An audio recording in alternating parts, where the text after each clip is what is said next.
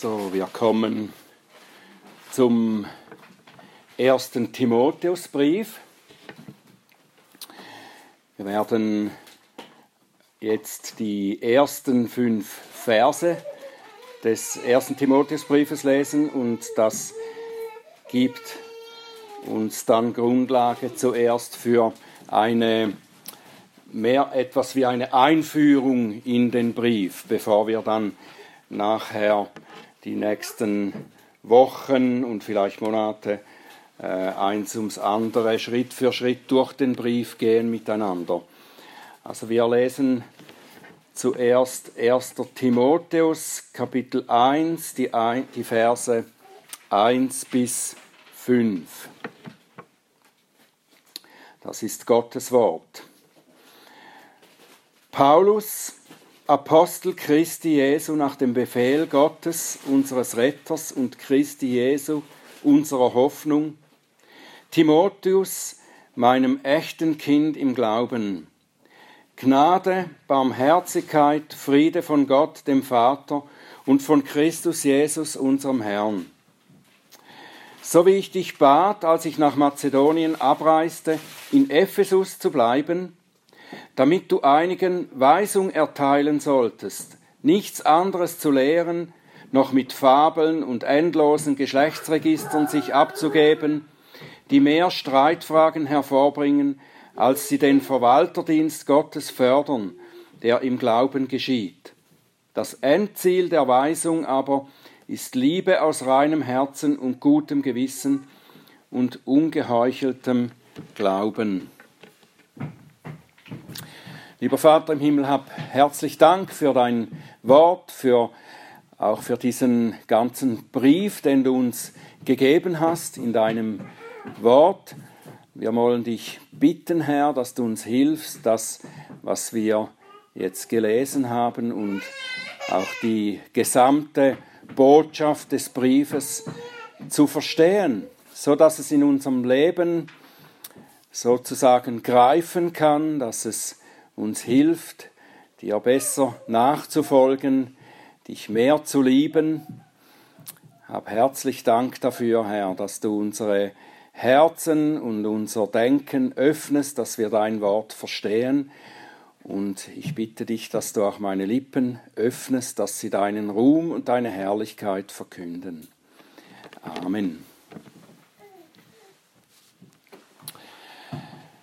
Die Briefe, die Paulus an Timotheus geschrieben hat und an Titus, diese Briefe nennt man die Pastoralbriefe. Und das ist deshalb so, weil diese Briefe Anweisungen des Apostels an Pastoren von Gemeinden enthalten. Ich nehme an, dass ihr das schon wisst, weil sicher habt ihr schon in diesen Briefen gelesen, habt gelesen, worum es da im großen Ganzen geht. Und vielleicht fragt ihr euch deshalb auch, ja, warum sollte denn eine Gemeinde als, als Gemeinde einen Brief studieren, der eigentlich für Leiter geschrieben ist, für die Hirten der Gemeinde geschrieben ist, sollten das nicht besser die Leiter unter sich studieren?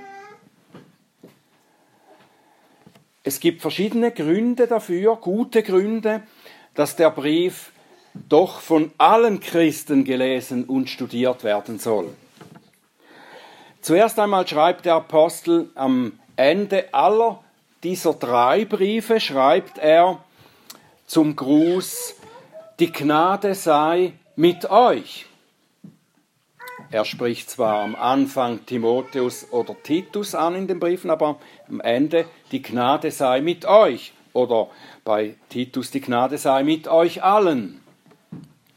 Es werden alle gegrüßt, weil der Schreiber selbstverständlich annimmt, dass alle den Brief lesen oder hören, wenn er vorgelesen wird. Die Briefe wurden unter den Gemeinden ausgetauscht und sie wurden auch kopiert. Sie wurden von allen gelesen und gehört. An anderer Stelle fordert der Apostel auch ausdrücklich sogar dazu auf, im zum Beispiel 1. Thessalonicher 5, Vers 27, ich beschwere euch bei dem Herrn, dass der Brief allen Brüdern vorgelesen werde.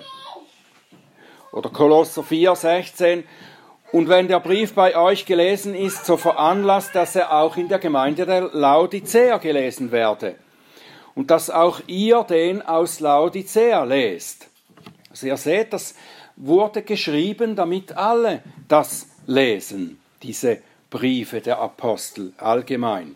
ein weiterer Grund dafür, dass wir alle auch diese Pastoralbriefe lesen sollten, ist, dass eben der Inhalt nicht nur für die Hirten der Gemeinde bestimmt ist. Erstens werden viele Dinge gesagt, die das alltägliche Leben der Christen betreffen. Und zweitens ist das, was der Apostel seinem Nachfolger Timotheus zu lehren aufträgt. Also er sagt, so sollst du lehren. Das ist nicht eine Art Geheimwissen, das nur ausgesuchte Personen erfahren sollen oder verstehen können. Nur ausgesuchte Personen, die sich so auf einer höheren geistlichen Stufe befinden. Das ist nicht so. Alle Inhalte des christlichen Glaubens und alle Anweisungen für das Leben der Gläubigen und der Gemeinde sind für alle gegeben, für alle offen und für alle verständlich. Warum sollte die Gemeinde nicht wissen und verstehen, wie ihre Leiter sein müssen, welche Anforderungen sie erfüllen müssen, damit sie eben Hirten der Gemeinde sein oder werden können? Warum sollte die Gemeinde das nicht wissen, auch hören? Wir alle sind Geschwister unter dem Herrn. Die Gemeinde soll wissen, in welcher Weise die Hirten sie leiten sollen. Und die Hirten sollen wissen, wie die Gemeinde sie behandeln soll. So wie es keine apostolischen Briefe nur für Frauen gibt oder nur für Verheiratete oder nur für Singles oder nur für Juden, nur für Heiden oder Herren oder Sklaven und so weiter, so gibt es auch keine Briefe, die allein für die Hirten der Gemeinde bestimmt sind. Alle werden angesprochen in diesen Briefen. Alle diese Gruppen sozusagen werden im gleichen Wort Gottes angesprochen, das eben für alle geschrieben ist. Natürlich ist auch die äußere Form des Briefes wichtig. Das ist nicht etwas Unwichtiges.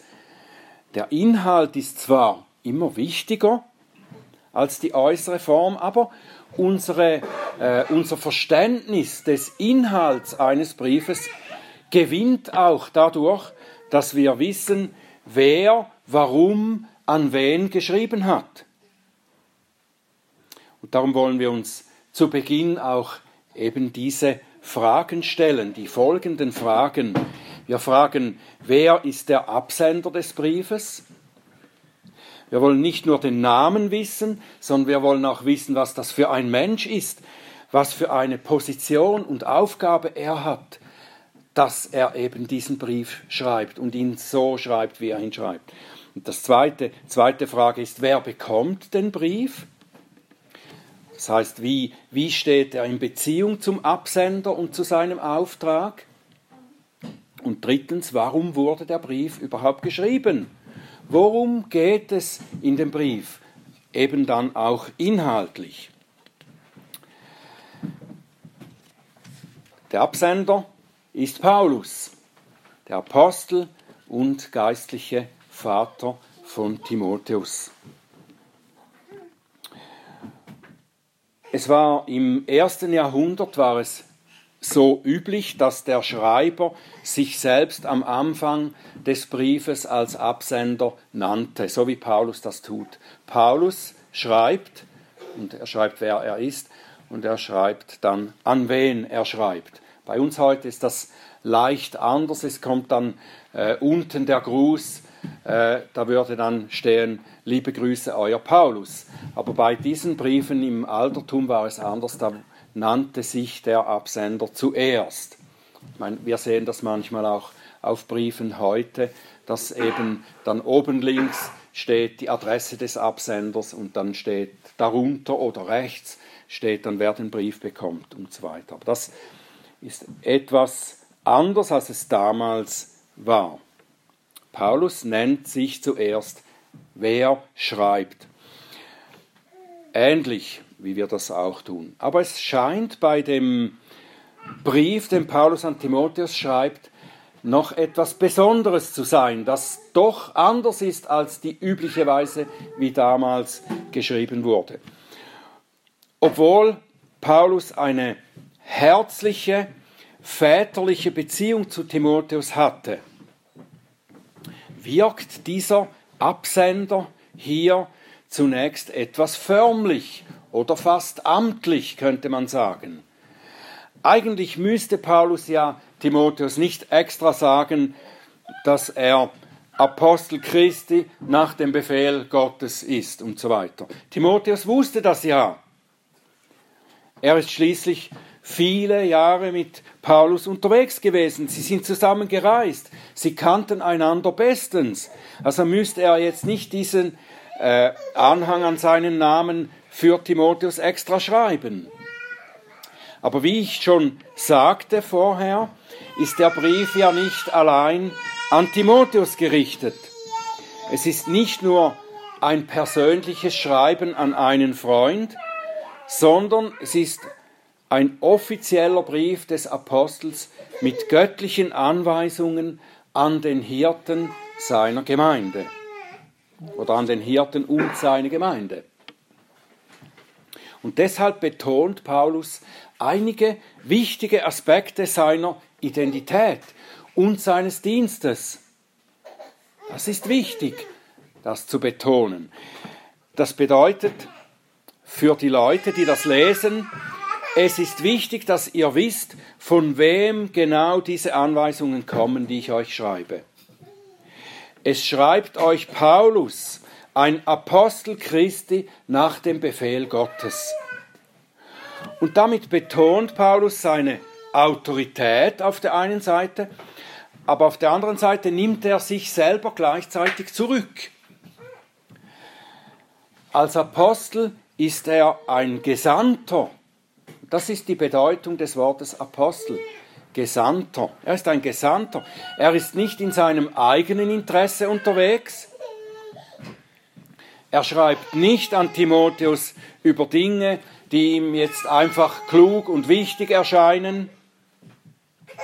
Nein, es ist Gott, der ihm den Auftrag gegeben hat, Christus zu verkündigen und so über ihn zu lehren, wie er es dann eben an Timotheus weitergibt. Und wenn er sagt, dass, ein, dass er ein Apostel Christi ist, und nach dem Befehl Gottes und Christi Jesu schreibt, dann ist diese doppelte Nennung des Christus ist nicht zufällig. Einmal heißt das nämlich, dass Christus der Sendende ist. Er ist ein Apostel, ein Gesandter, von Christus gesendet. Er gibt den Befehl. Und zum anderen ist der Christus auch der Inhalt seiner Botschaft.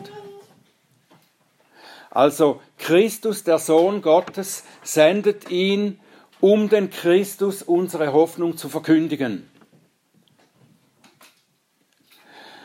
Und in Bezug auf Timotheus und auf die Gemeinde in Ephesus soll und will der Apostel sicherstellen, dass diese Botschaft von Christus richtig gelehrt wird. Darauf kommen wir dann gleich noch. Der Absender des Briefes ist also mehr als nur die Information darüber, wer hier schreibt. Der Name genügt. Nein, es ist ein Achtung, Augen und Ohren auf.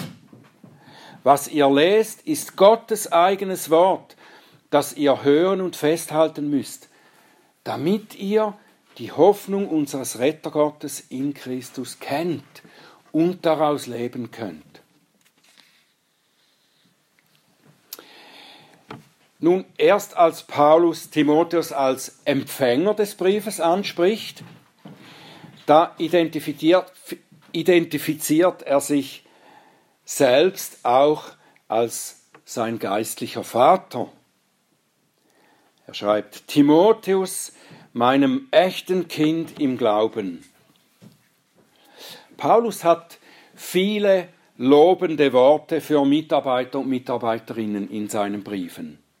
Er nennt sie oft treue Diener im Herrn oder hebt mehrfach ihre wertvolle und ihre selbstlose Mitarbeit hervor, lobt sie dafür oder rühmt sie vor den Lesern, die das lesen und hören.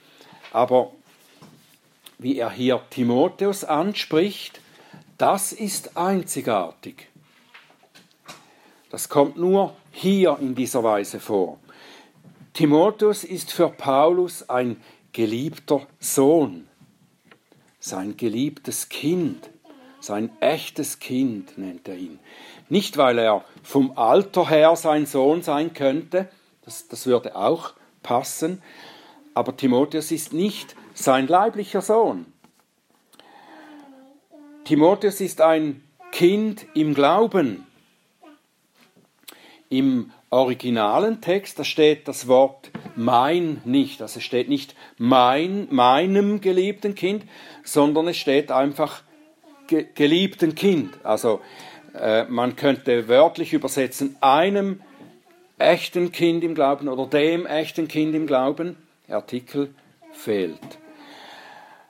Aber der Zusammenhang lässt das richtig erscheinen, dass man das meinem echten Kind so einsetzt, wie das in den allermeisten Übersetzungen der Fall ist. Paulus gebraucht dann auch nicht das Wort für Sohn, sondern er nimmt das Wort Technon, also das ist äh, eigentlich Kind, aber vom Begriff her genau genommen äh, steckt da das Wort Tikto dahin, darin oder dahinter und das Wort Tikto bedeutet Zeugen, ein, ein Kind zeugen. Und das trifft sehr wohl zu auf Timotheus. Paulus hat Timotheus im geistlichen Sinn gezeugt oder besser müssten wir sagen, er war Gottes Werkzeug bei der geistlichen Zeugung von Timotheus, bei seiner Wiedergeburt. Er war nicht nur Lehrer und Vorbild für Timotheus, sondern wirklich geistlicher Vater und geistlicher Geburtshelfer, könnten wir auch sagen. Und das bewirkte eine ganz besondere Beziehung zwischen den beiden Männern. Paulus kannte Timotheus in der Tat schon sehr lange. Er kannte nicht nur ihn, er kannte auch seine Familie und er wusste, wie Timotheus aufgewachsen ist. Das sehen wir in den beiden Briefen an Timotheus. Da erwähnt er verschiedene Male etwas, das das zeigt. In seinem zweiten Brief zum Beispiel schreibt Paulus im 2. Timotheus 1, Vers 5, denn ich erinnere mich an den ungeheuchelten Glauben in dir, der zuerst in deiner Großmutter Lois und in deiner Mutter Eunike wohnte. Er kannte diese Familie von Timotheus. Und von seinem leiblichen Vater erfahren wir nicht, nicht viel, nur dass er ein Grieche war. Er war also kein Jude, die Mutter und Großmutter waren Jüdinnen, gläubige, gottesfürchtige Jüdinnen. Aber wir lesen im 2. Timotheus 3, Vers 15, lesen wir auch Folgendes über Timotheus. Da schreibt Paulus, weil du von Kind auf die heiligen Schriften kennst, die Kraft haben, dich weise zu machen zur Errettung durch den Glauben, der in Christus Jesus ist. Also Timotheus musste also von seiner Mutter in der Schrift, das heißt im Alten Testament damals, unterrichtet worden sein. Er war vorbereitet und erkannte zumindest die Verheißungen, die auf Christus hinweisen aus dem Alten Testament. Und es ist gut möglich, dass Paulus dann einmal, äh, als er Timotheus schon kannte, dass er eben der geistliche Geburtshelfer für Timotheus war, dass er ihm also den Glauben an Christus näher erklärte und Timotheus dadurch dann zum Glauben an Christus durchdrang. Wenn es in der Apostelgeschichte 16 am Anfang heißt, dass Paulus Timotheus da traf oder wieder traf, da kannte er ihn wohl vorher schon. Und dort wird dann gesagt, dass Timotheus in den Gemeinden herum, rundherum ein so gutes Zeugnis hatte, dass Paulus ihn auf seine Missionsreisen mitnehmen wollte. Und auf diesen Reisen wurde Timotheus Paulus engster und wohl auch zuverlässigster Mitarbeiter. So dass Paulus einmal schrieb im Philipperbrief, ich habe keinen wie ihn, keinen ihm Gleichgesinnten. So wie Timotheus ist kein anderer in seiner geistlichen Haltung. Das hat Paulus über seinen geistlichen Sohn bezeugt. Timotheus war mehr als ein guter Bibelkenner. Er hatte den gleichen Sinn wie Paulus und die gleiche geistliche Ausrichtung. Wo andere, wie zum Beispiel Markus, wie wir von ihm lesen, äh, andere davonliefen, wenn es schwierig wurde, da blieb Timotheus an der Seite von Paulus. Er begleitete Paulus durch ganz Europa. Er reiste mit ihm nach Thessalonich, nach Korinth, nach Jerusalem und hier lesen wir jetzt auch noch nach Ephesus. Und Timotheus blieb an Paulus Seite, auch als dass dieser im Gefängnis war in Rom, blieb er ihm treu. Mit Paulus zusammen schrieb Timotheus einige Briefe des Neuen Testaments. Die Briefe an die Korinther, Philipper, Kolosser, Thessalonicher und Philemon, die tragen alle auch Timotheus Unterschrift. Und so waren Paulus und Timotheus mehr als ein Team. Sie waren eigentlich Vater und Sohn. Und es war diese geistliche Verwandtschaft und Verbundenheit, die durch viele Herausforderungen und auch Leiden im gemeinsamen Dienst geprüft war und die dem Apostel die Gewissheit gab, dass Timotheus die große Aufgabe übernehmen konnte, dass er das ihm anvertrauen konnte, nämlich die Kirche in Ephesus zu bauen, zu stärken und zu verteidigen.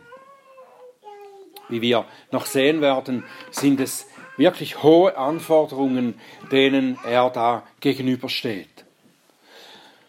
Paulus nennt an zwei Stellen im Brief so etwas wie eine Zusammenfassung seiner Aufgabe für Timotheus. Es ist das, was wir auch den Anlass des Briefes nennen könnten. Zuerst zu Beginn, das haben wir schon gelesen in den Versen 3 bis 5, da schreibt Paulus oder er erinnert Timotheus daran, dass er ihn in Ephesus zurückließ, damit er dort den wahren Glauben verteidigt. Er soll bestimmten Leuten Anweisungen geben. Vielleicht waren das Leute, die auch da lehrten. Ihnen sollte er Anweisungen geben, dass sie nichts anderes lehren, als was den wahren Glauben fördert. Anstatt Spekulationen und endloses Debattieren über Nebensachen sollen sie den ungeheuchelten Glauben fördern in der Gemeinde. Und das heißt vereinfacht gesagt, er sollte den Geschwistern in Ephesus zeigen, wie man richtig glauben soll und was man glauben soll, was das Wichtige ist. Die wahre Lehre des Evangeliums sollte er ihnen aufzeigen und sollte für, diese, äh, für die Erhaltung dieser Lehre sorgen. Und dann in der Mitte des Briefes, da erwähnt Paulus den zweiten Grund, warum er Timotheus da eingesetzt hat in Ephesus, beziehungsweise warum er ihm all diese Dinge im Brief jetzt schreibt. Da heißt es im 1. Timotheus 3, Vers 14 und 15, Dies schreibe ich dir in der Hoffnung, bald zu kommen, wenn ich aber zögere, damit du weißt, wie man sich verhalten muss im Bereich im Haus Gottes das die Gemeinde des lebendigen Gottes ist, der Pfeiler und die Grundfeste der Wahrheit. Wie man sich im Haus Gottes verhalten muss, das muss Timotheus wissen oder wieder hören. Und das bezieht sich vor allem auf die Ordnung in der Gemeinde und auf die Hirten, die für diese Ordnung verantwortlich sind. Vor diesem Satz erklärt der Apostel, wie diese Hirten sein sollen, welche geistlichen Qualitäten sie haben müssen. Und nach diesem Satz erklärt er, wie sie eben die Gemeinde lehren sollen, das christliche Leben nach dem ungeheuchelten Glauben zu führen, im praktischen auch. Und es ist ganz interessant, was wir eben auch lernen können. Ich habe vorher schon die äh, Struktur oder die Form, die äußerliche Form von diesen Briefen angesprochen. Es ist interessant, was wir lernen können, wenn wir diese Anweisungen von Paulus an Timotheus einmal eben von ihrer Anordnung und von ihrer Reihenfolge her anschauen. Es sind nicht nur die inhaltlichen Aussagen der Briefe, von denen wir lernen können. Ich würde sogar sagen, dass wir, wenn wir daran gehen, so einen neutestamentlichen Brief zu studieren, dann sollten wir einmal zuerst seinen Aufbau oder seine Struktur anschauen. Wie ist der Brief aufgebaut? Wie ist der Inhalt des Briefes aufgebaut, hintereinander gestellt? Und das hilft uns, die Botschaft des Evangeliums noch besser zu verstehen. Paulus schreibt nämlich in aller Regel in der ersten Hälfte eines Briefes darüber, was Gott in Christus für uns getan hat, was er uns geschenkt hat, dadurch, dass er uns Christus gegeben hat. Bevor wir Anweisungen darüber bekommen, wie wir als Christen leben sollen, da erklärt er uns immer zuerst die Grundlage dafür, die Voraussetzungen dafür, dass wir das dann überhaupt können. Oder anders gesagt, er sagt zuerst, das ist es, was ihr glauben müsst und wofür ihr Gott dankbar sein könnt. Und dann erklärt er, wie das christliche Leben auf dieser Grundlage des Glaubens gelebt werden soll.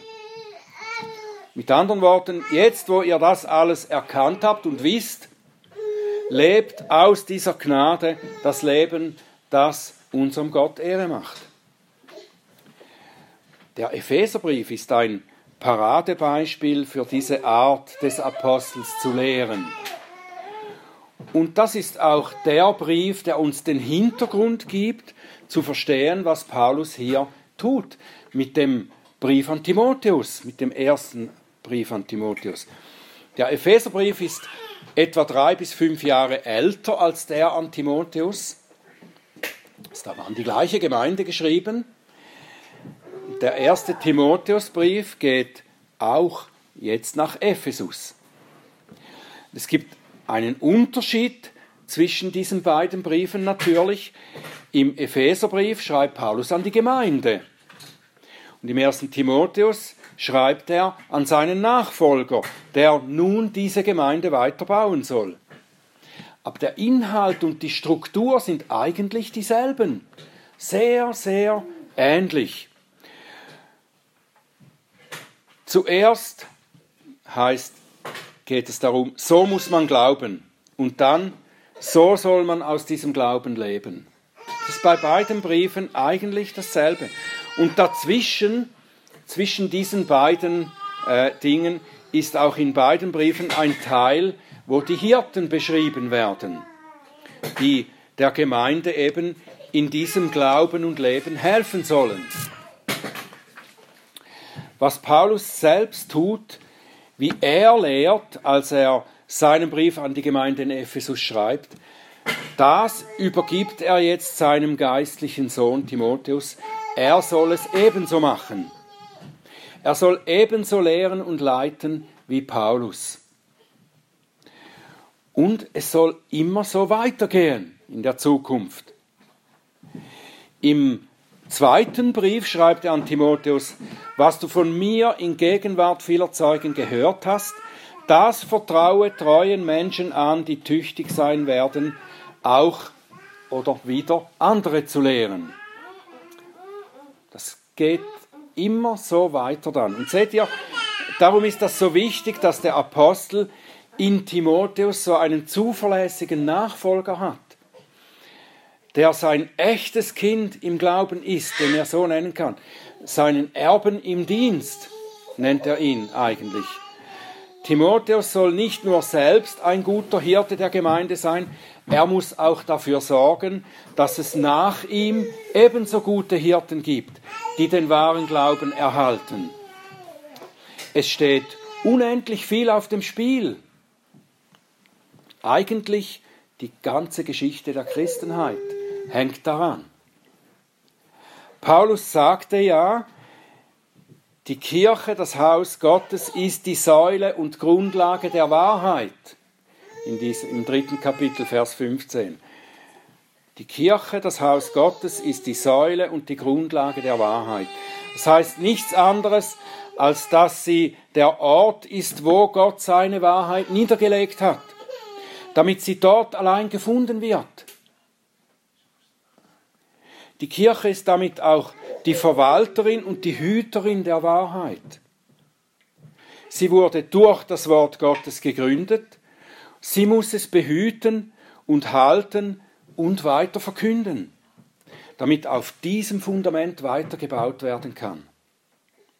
Und aus diesem Grund legt der Apostel in seinem Brief an Timotheus auch ein solches Gewicht auf die Erhaltung der reinen Lehre und des echten Glaubens.